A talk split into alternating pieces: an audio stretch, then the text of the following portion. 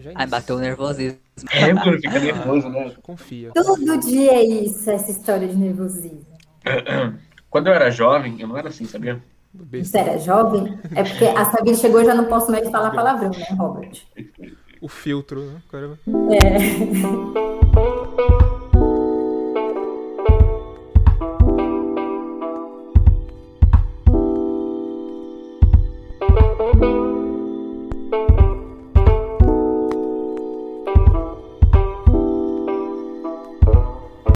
Muito bem, estamos começando mais um episódio aqui no AquaQuest, esse podcast da ONG Aquaimares. E no episódio de hoje, vamos começar um novo quadro aqui no AquaQuest, que vamos chamar de Protagonistas da Natureza. É um quadro super incrível onde nós trazemos é, empresas, ONG, instituições que buscam fazer o bem para a comunidade e o meio ambiente que, elas que eles estão inseridos. Aqui você vai ver diversos, diversos temas, tanto ligados ao, a, ao litoral, à Amazônia é, e muitas outras novidades. Vocês vão gostar bastante. Exatamente. E no Protagonistas do Meio Ambiente de hoje, é, nós trazemos um pessoal bem bacana para bater um papo com a gente. É, Salive do, da empresa Solos. É, por favor, é, se apresente para nós.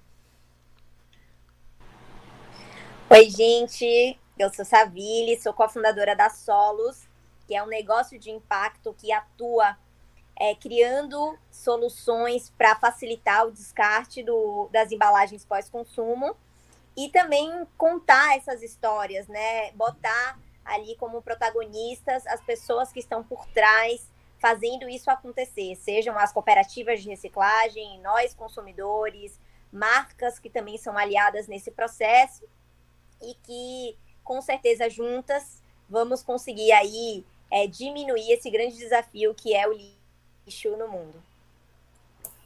Muito obrigada, Savile. Seja bem-vinda. É, a gente agradece a participação de vocês e conta um pouquinho mais sobre como surgiu a empresa, um pouco das experiências de vocês e o que levaram vocês a seguir esse, esse rumo e essa atividade. Bom, eu e a minha sócia, é, Gabriela, sócia, nós somos sócias cofundadoras da Solos, e a gente se conheceu quando a gente atuava numa organização internacional chamada Teto, que trabalha com desenvolvimento de comunidades em vulnerabilidade, bastante o pilar de habitação.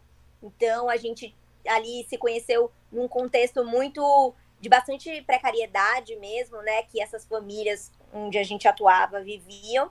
E o lixo sempre foi um indicador muito forte de pobreza. Então, nessas comunidades que a gente fazia o trabalho de habitacional, principalmente, o lixo ele era um, um imperativo, assim, né? Ele, ele trazia o, até dentro da própria comunidade as disparidades que muitas vezes existem, né? Dentro da própria desigualdade. E ali foi um momento que a gente começou a debater muito sobre o tema, e junto com isso também veio o interesse da nossa parte de querer mudar alguns hábitos assim da nossa vida. Então, eu e Gabi já somos vegetarianas há muito tempo. A gente começou uma, uma questão muito forte de transição de uso de cosméticos, então a gente parou de usar desodorante, shampoo, condicionador é, orgânico, biodegradável, por aí vai. E a gente foi nesse momento juntos é, em descobertas que foram paralelas, mas que aí acabaram se cruzando. E a gente viu uma oportunidade de criar um negócio. Eu vim do movimento Empresa Júnior quando eu era da universidade, então essa questão do empreendedorismo sempre foi algo muito forte assim na minha vida, algo que eu gostei muito, que eu me sentia livre, sabe, dentro do empreendedorismo. E passei, acabei contagiando assim Gabi um pouco, que ela já tinha uma visão diferente, mas a gente viu que essa diferença na verdade se complementava. E aí a gente resolveu que a Solos iria nascer, é, colocamos um, as ideias no papel, participamos de um, de um lab da Uno Social Business, né, que apoia negócios de impacto, e foi ali que nasceu nosso primeiro canvas, assim, né, nosso primeiro instrumento de planejamento de negócio, e aí, na sequência, a gente foi se inscrevendo em editais, sendo acelerada, e acabou que tudo é, colaborou também, né, para esse nosso desejo se tornar realidade. Nossa, que legal é muito difícil encontrar pessoas engajadas e que se preocupam de verdade com a natureza como vocês. Muitas empresas pregam que seus produtos são biodegradáveis e que fazem bem para o meio ambiente, mas elas, como pessoas, não se preocupam com isso no seu dia a dia. Mas como vocês tem a iniciativa de ser vegetariano, usar produtos de origem é, natural, que não degradam o meio ambiente, é, mostra que vocês realmente se importam com o assunto e é muito legal é, empresas como a de vocês atuando no nosso mercado, né?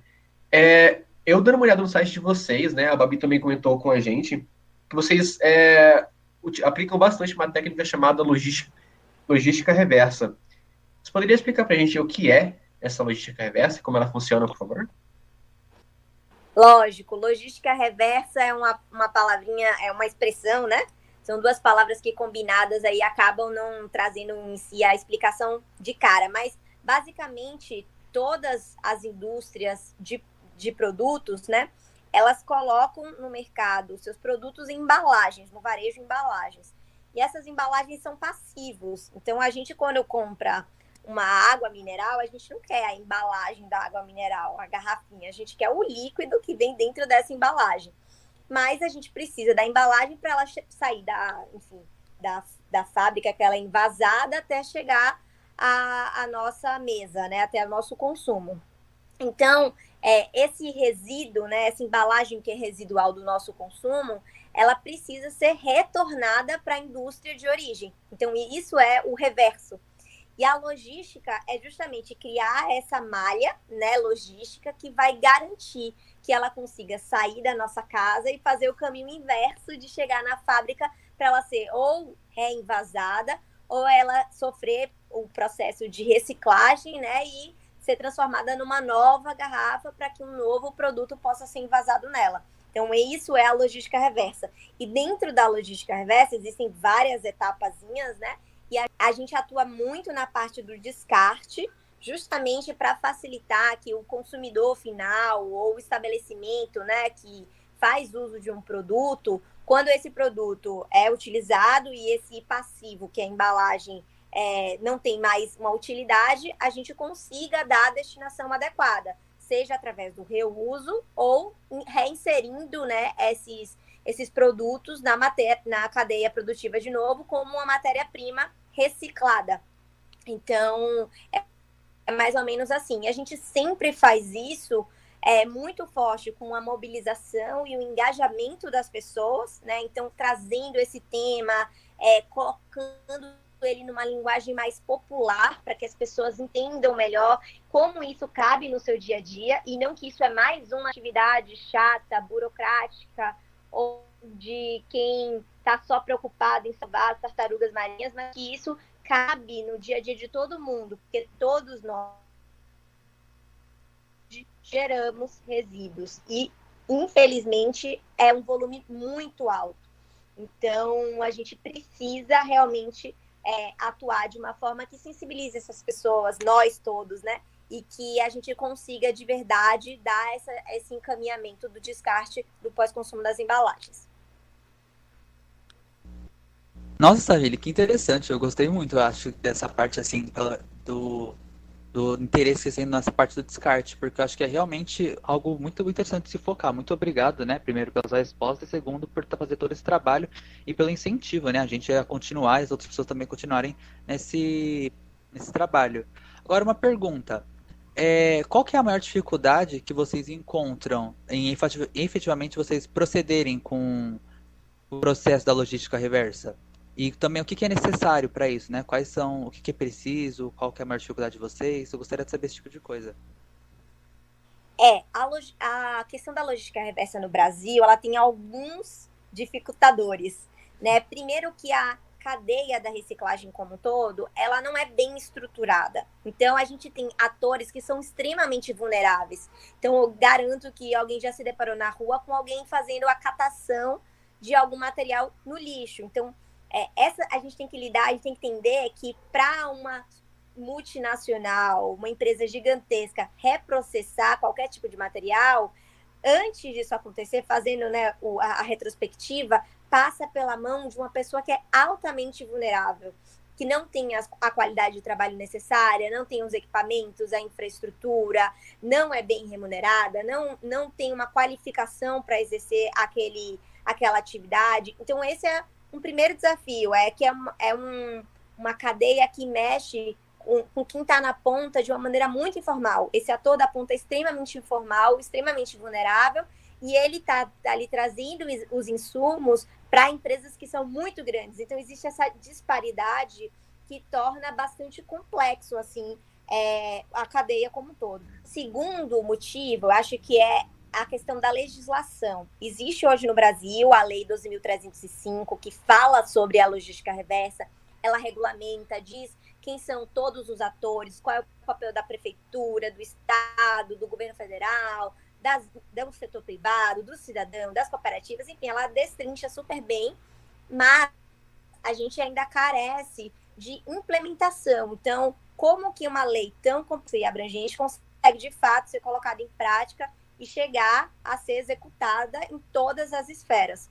É, e acaba que hoje no Brasil é, a, a, a realização da logística reversa fica muito, é, muito atrelada apenas à iniciativa privada. Então, a iniciativa privada tem que ser, tem que ser regulamentada, cobrada em relação a isso, mas falta, eu acho que, um equilíbrio aí também de como que o poder público pode, é, em favor da população, do cidadão, né, nós, é, ajudar, colaborar com que esse processo seja mais efetivo, mais abrangente, mais escalável, de verdade chegue em todo mundo. Porque se a gente consegue ter um iogurte processado, chegando numa aldeia indígena lá no Acre, como é que a gente não consegue fazer com que ele saia de lá? É o mesmo carreto, é uhum. o mesmo barco. Falta a regulamentação, fiscalização, um jogo de cintura para incentivar esse processo todo a acontecer. Então, acho que são esses os dois principais pontos, assim. E como negócio, aí falando, né, eu sou um negócio de impacto, mas sou um negócio, acho que o desafio enquanto negócio é, é conseguir é, mostrar que esse é um tema que pode gerar valor para as marcas. Então, como que a gente consegue quebrar um pouco aquele beabá da pessoa de marketing, da área de marketing, de fazer é, experiência com o cliente daquela forma só tradicional, né? Divulgando o seu produto de uma maneira massiva, de uma maneira óbvia. Então, é como que a gente também falar de sustentabilidade, de reciclagem de maneira séria, com projetos que realmente acontecem, né? Não estamos falando aqui de falar que faz e não fazer. Mas quando ela realmente acontece, ela é relevante, gera impactos, como é que as marcas que vão financiar isso, porque hoje, pelo menos, todos os nossos projetos são financiados pela iniciativa privada, eles são os meus clientes, e, os, e o poder público entra como parceiro, é, viabilizando, ajudando com algum material ou infraestrutura. É, mas como é que a gente consegue convencer as marcas que esse é um novo caminho dela se relacionar com o cliente dela, que essa é uma forma da marca deixar e transformar o mundo num lugar melhor para todo mundo, sabe? Então, acho que esse é o nosso desafio e é o que a gente tem tentado fazer. Excelente, Savili.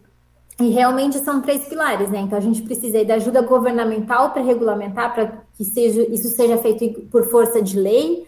A gente tem o um problema das empresas de estarem preocupadas, como você falou, em fazer o caminho de volta dos produtos e a conscientização da população, porque é, vai muito do nosso cotidiano, aquilo que a gente faz no dia a dia, né? E o que vai de encontro àquilo que eu já tinha para te perguntar antes também.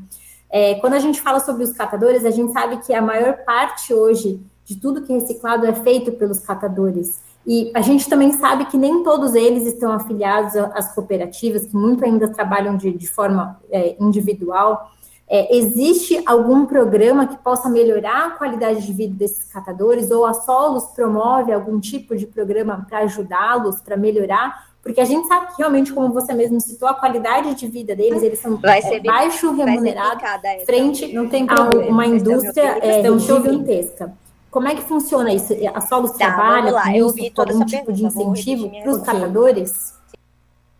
É, então, trabalhar com os catadores autônomos é bastante complexo, porque eles estão espalhados, a gente não tem um mapeamento claro. Existe a ANCAT, que é a Associação Nacional dos Catadores, ela faz um trabalho bastante consistente, é uma organização que existe há muitos anos, é, mas ainda assim é muito complexo, né? Você tem, que atuar em todo o território nacional e, sobretudo, porque a catação, ela em geral, é uma atividade é, informal e de alguém que está com uma urgência. O que, eu posso? Meter minha mão lá no saco, pegar isso, isso, conseguir 100, 200, 300 reais por mês para mim. Então, é uma atividade quase de desespero para muitos catadores autônomos. Agora, óbvio que muita gente vai, ó, vai se familiarizando, acaba até gostando mesmo do trabalho, assim, né? Apesar de todas as dificuldades, e fica nisso por muito tempo. Então, que era para ser uma atividade passageira, acaba sendo uma atividade mais longeva.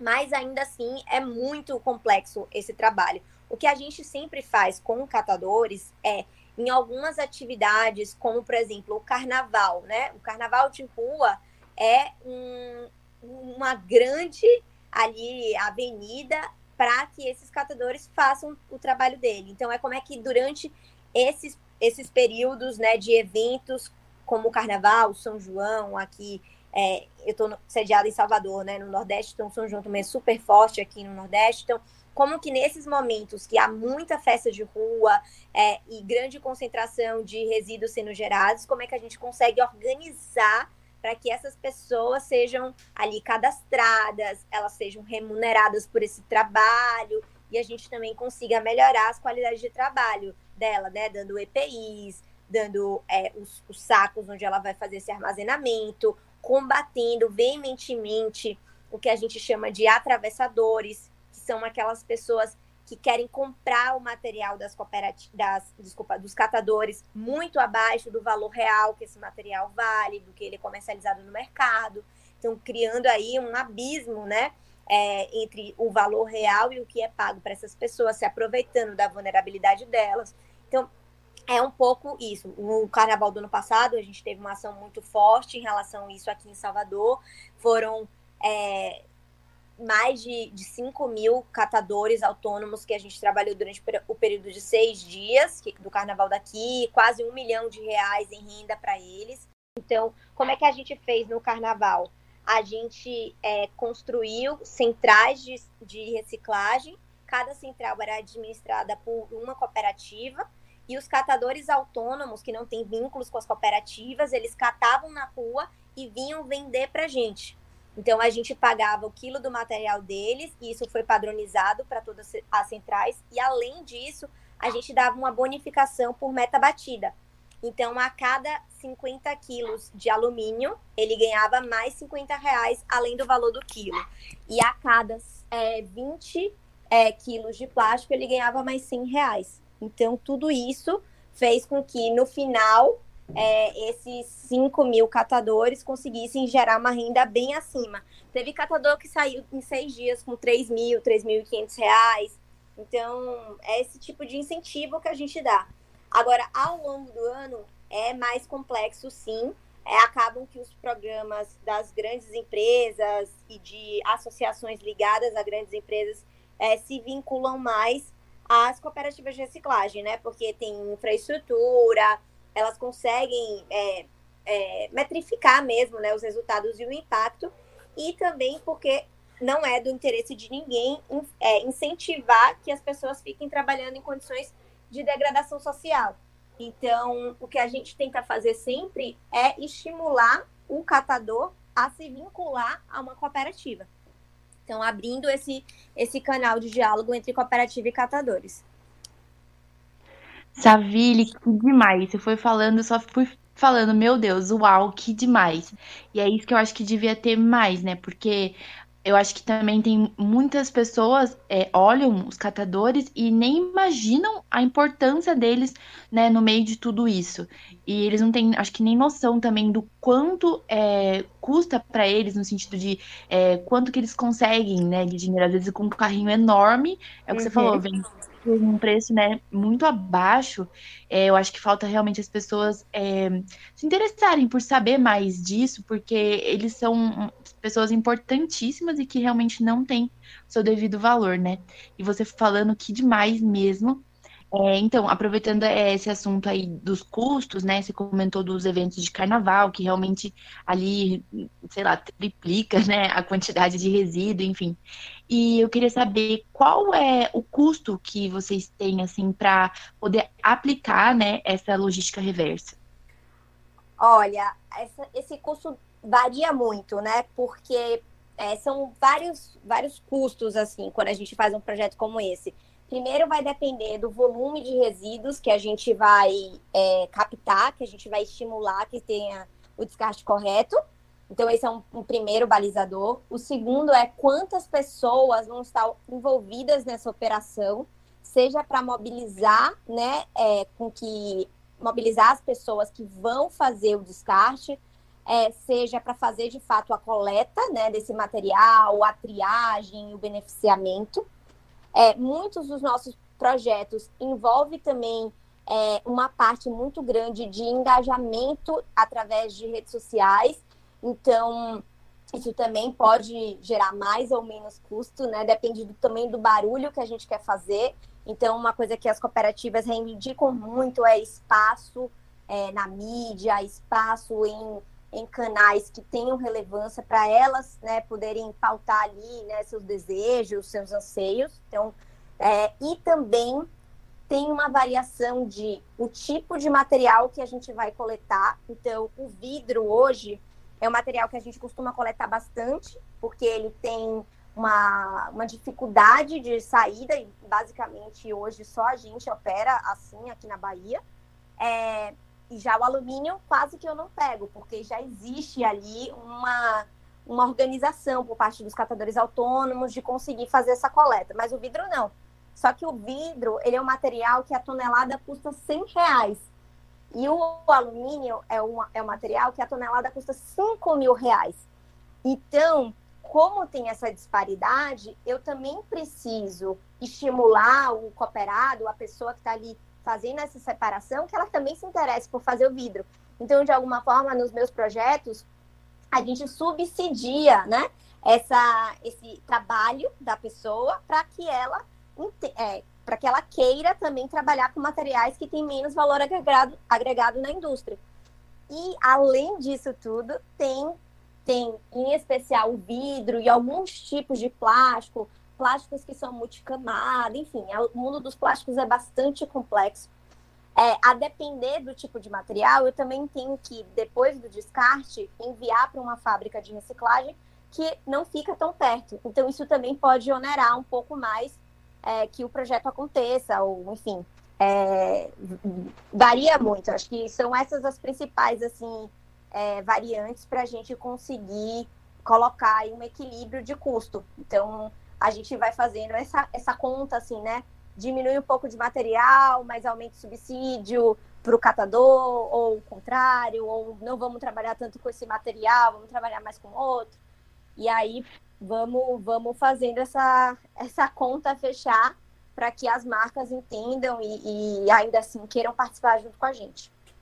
E, e sem, por exemplo, eu aqui na minha casa com a minha família, a gente é, não não. Como que eu posso perguntar? Nem, eu, eu, acabei de ter essa pergunta, acabei de criar, porque tô pensando, porque muita gente pensa assim, ah, é, como que eu posso ajudar né, na logística reversa se eu não sou uma empresa e tal? É, e tem alguma coisa que vocês fazem para é, incentivar no sentido da, de uma família, de uma casa, um condomínio, algo assim de, de também tentar aplicar essa logística? Ah, vamos lá. É, primeiro que quando essas marcas elas contratam a gente ou enfim outras iniciativas que existem, em geral é para pegar o resíduo que é gerado nas nossas mãos enquanto pessoas físicas, né? Então, quando a gente faz uma ação, agora, por exemplo, acabei de fazer uma ação que era voltada para bares, restaurantes e condomínios. Então, era o financiamento é de uma indústria, né, de uma empresa, de uma marca, mas ela, é ela é para coletar o resíduo que é gerado nas nossas casas. Então, isso é um ponto. E assim como a Solos faz, existem várias iniciativas. Então, vai depender muito de cidade para cidade entender se ou a prefeitura dispõe de uma coleta seletiva é, ou pontos de entrega voluntárias, que a gente chama, que são contêineres ou lixeiras coloridas espalhadas pela cidade, ou se a iniciativa privada é, também dispõe de alguma é, ação na cidade onde vocês estão localizados, né? Muitos, às vezes, em supermercado tem pontos de coleta, shopping center costuma ter ponto também de coleta, seletiva, e aí você pode levar o, o resíduo da sua casa para um desses locais. É... É, Savile, eu tenho um ponto, na verdade, uma dúvida. Você comentou que as empresas se preocupam muito em enviar um produto, seja para o quão afastado for o lugar. Se tiver vontade de consumir lá, a empresa vai enviar, ela se preocupa muito em vender. Em relação ao descarte, você acha que essa, essa dificuldade em ingerir os, os resíduos pós-uso, ele recai totalmente sobre culpa da empresa ou também é parte da culpa do consumidor é, esse, esse descarte mal, mal direcionado? Sim, é, a própria legislação da gente diz, fala uma coisa muito interessante, que é a responsabilidade compartilhada. Então, o, o lixo, né, o resíduo, ele depende de todos nós. É uma ação conjunta. Então, tanto a empresa precisa fazer com que as suas embalagens sejam recicladas, ou que ela passe a inserir nos seus, nos seus produtos ou nas suas embalagens dos produtos é, parte ou integralmente matéria-prima reciclada, reciclável. É, tudo isso é, é, importante, mas também a gente precisa ter gestão pública que gerencie isso, especialmente dos municípios, porque a limpeza urbana é uma, responsável, é uma responsabilidade do município. E nós, como consumidores, também precisamos estar atentos tanto se as marcas que a gente consome têm essa preocupação, e isso vai influenciar ali na nossa decisão na hora de, da compra, é, quanto também que a gente se mobilize e saia né, um pouco da, da zona de conforto para fazer esse descarte apropriado. Mas óbvio que quando a gente fala do consumidor, a gente tem muitas variantes de perfil do consumidor e condições. Então, quando a gente está falando de uma, de uma de um tipo de consumidor em vulnerabilidade, a gente, a gente não pode cobrar e responsabilizá-lo na mesma medida com que a gente deveria responsabilizar os consumidores que têm é, mais, né, mais capacidade mesmo, mais poder de, de, de fazer essas escolhas e de se deslocar para fazer descartes. E tampouco o mesmo peso pode ser dado para as indústrias. Então, cada um tem a sua responsabilidade e também cada um tem o seu peso e o seu papel dentro desse ciclo, né? Porque é, é importante a gente falar que todo mundo tem que estar envolvido, mas também que cada um tem um papel e uma força diferente. É diferente a força que eu tenho, a que você tem e a de uma grande empresa. É a parte que nos cabe nesse latifúndio, né? Não dá para a gente culpar somente a indústria, não dá para culpar somente o poder público tem que é aquela questão que a gente sempre fala nas questões ambientais, é colocar a mão na consciência e ver o que, que eu estou fazendo para ajudar o meu planeta, né? E não só responsabilizar todo mundo. Mas vamos lá. Interessante esse ponto. É, cada parte da sociedade tem o seu grau de diferente de responsabilidade nessa questão. É, agora tem uma pergunta, uma, uma, voltando um pouco, você tinha comentado sobre o impacto que a, a logística reversa é, traz e como que mostra isso para a empresa. E qual seria o primeiro impacto que a logística reversa tem, sabe? Tipo, um ponto é, positivo e negativo da logística reversa no meio ambiente? Acho que do, o ponto positivo, com certeza, é menos extração de matéria-prima virgem, né? Então, quando você reinsere um produto é, no ciclo produtivo, você está ali permitindo que a gente desafogue a natureza é, de ser explorada, né, dessa exploração da natureza, e gera um ciclo econômico é, mais, mais integrativo, né? Pelo menos essa é a, é a, é a nossa luta, para que a logística reversa é, perpetue e fortaleça ciclos mais integrativos, onde esse catador autônomo vai ter condições mais justas, porque para o ciclo todo funcionar é necessário que ele é, tenha melhores condições de trabalho e de renda. Então, acho que esse é um ponto. E acho que o ponto negativo é que a gente também não pode é, achar que é, a reciclagem é a solução é, definitiva. Então, se a gente continua aumentando o consumo, e, e, e não realmente reduzindo e se readequando e reeducando em relação ao nosso consumo, a gente não vai ter capacidade mesmo produtiva, porque ainda assim, é, para você, é, mesmo que tenha economia de energia em alguns casos, ainda assim você tem que ter uma produção industrial. Então a gente não pode se enganar que, ok, vamos, todas as embalagens estão sendo recicladas e isso resolveu o problema. Não. Aí a gente provavelmente vai ter um novo problema e, e uma, uma, a gente vai precisar buscar uma nova solução. Então, acho que tudo, de alguma forma, perpassa também pela diminuição do consumo. E quando a gente tem né, ali uma proximidade maior com o nosso lixo, é, se a gente estiver aberto, a gente provavelmente vai ter um desejo de consumir menos. Porque quando a gente acumula o, o lixo para poder jogar, por exemplo, no ponto de, de coleta né, seletiva, geralmente a gente tem que juntar um pouquinho, porque a gente não vai lá só levar uma caixa de leite. Então, junta, e é quando você junta que você se dá conta do tanto que você consome é, e o quanto você poderia estar tá fazendo diferente, assim. Entendi. É tipo aquele gráficozinho de pizza, né? No mundo melhor. Tá a reciclagem aumentando aqui, mas ainda tem que ver o resto das coisas para é, a gente conseguir chegar ao, o ponto final que é a sustentabilidade geral, né? Isso. Legal. É, enquanto você falava, eu comecei a imaginar que você, você deve ter muito contato com os clientes que você trabalha, né?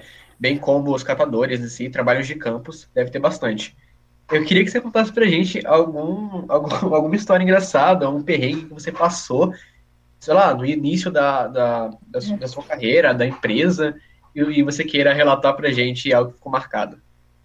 Ai, meu Deus, perrengues. Nossa, alguns, assim. Mas eu acho, eu vou contar o, o, mais, o mais recente, que foi agora, fevereiro. A gente tinha uma ação toda desenhada, bonita, assim, mas ainda no papel. E aí a gente recebeu na sexta-feira a resposta de um, de um cliente falando: ok, pode começar. Só que a data de início era no sábado, isso foi na sexta.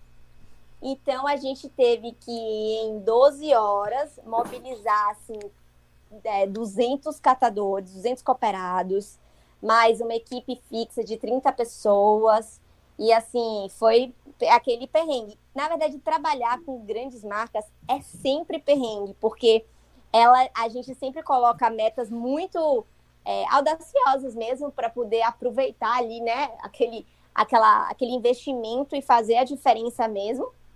Mas também elas têm um timing que é muito dinâmico. Então, é em 12 horas você fazer rodar um projeto com 200 catadores, mais 35 toneladas de resíduos sendo coletados.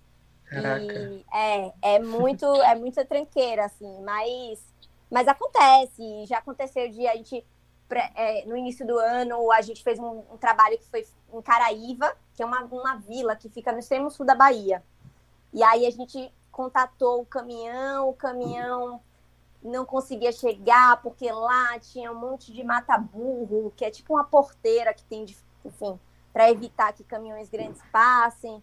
E aí o caminhão que deveria chegar na segunda só foi chegar no sábado e tudo isso encarecendo mais o projeto. Então sempre tem alguma alguma coisa assim que acontece, mas no final sempre vale a pena. A gente leva tudo com muita diversão, muito, muito na esportiva, assim, sabe? É, tem o estresse, é normal, mas em geral a gente leva muito na esportiva, porque a gente gosta muito do que a gente faz e a gente sabe que faz a diferença mesmo, sabe? Para nossas vidas, para a vida das pessoas que a gente envolve e a, os ganhos, assim, as trocas que a gente tem valem muito a pena. É uma vida de fortes emoções, mas com certeza o aprendizado que vocês têm deve ser algo extraordinário. Sim, com certeza. Nem imagina a quantidade de responsabilidade vem com toda essa cadeia de contatos. É parece. Parece como uma criança vai ter uma festinha na escola e chega meia-noite. Ô mãe, então tinha que trazer salgadinho. Aí te vira pra fazer. E, Savile, é você e a sua sócia, né, Gabriela? Você falou? Isso. Vocês eu têm uma equipe? Como, como que funciona? Vocês são, tem, eh, trabalham em equipe? Ou só vocês duas e vai falando com os catadores? E também queria tá. aproveitar o gancho e perguntar a formação de vocês. Qual a formação profissional de vocês? Tá, então vamos lá. Eu sou formada em comunicação e Gabi é formada em Relações Internacionais, mas ela tem uma especialização em permacultura.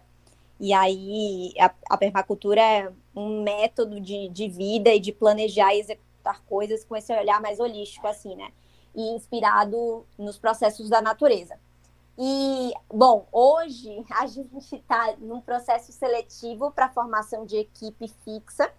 E geralmente a gente trabalha com pessoas nas equipes por projeto. Então, a cada projeto tem um perfil de pessoas e uma quantidade. Por exemplo, nesse último projeto foram quase 100 pessoas com a gente.